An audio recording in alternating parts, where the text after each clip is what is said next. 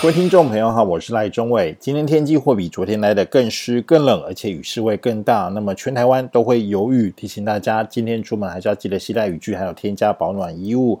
那么中部以北跟东北部白天的高温哦，今今天会只有十四到十五度，南部只有十六到十八度，东部大约二十度。那么在入夜之后，西半部跟东北部的温度则会逐渐降到十三到十四度，东部大约十五到十七度。那么昨天的话，台湾附近的冷空气算是有稍微的减弱，但是因为下雨的关系，所以温度没有明显回升。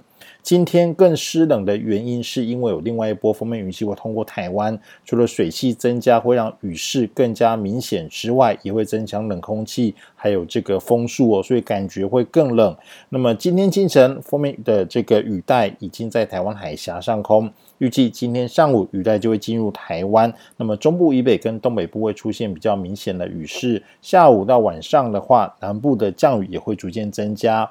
不过这波锋面在晚上到深夜通过台湾之后啊，水汽就会明显减少。虽然锋面后方还是会有冷空气南下影响啊，但是会有比较湿冷的天气转为比较干冷啊，所以也会逐渐结束我一连好几天又湿又冷下雨的天气。那么明天中南部的雨势就会明显缓和，转为多云到晴的稳定天气。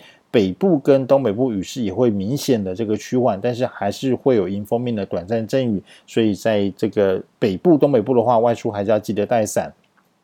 那么礼拜五到下个礼拜一，天气会更加好转。啊，水汽减少，冷空气也会减弱，见到阳光的机会会越来越多。预计礼拜五中南部跟东部白天的高温就可以回升到二十度以上。礼拜六开始，北部跟东北部也可以回升到二十度以上，但是要特别注意日夜温差啊，因为辐射冷却的关系，各地清晨低温还是都只有十四到十七度左右，所以早上跟晚上还是要特别注意保暖，以免温差比较大造成身体的不适。啊，像这一次的这个冷空气。南下啊，大降温，温差很大的时候，也造成了这个很多身体不适的这个呃事件呢，所以提醒大家还是要特别注意。以上气象由天气风险赖中伟提供。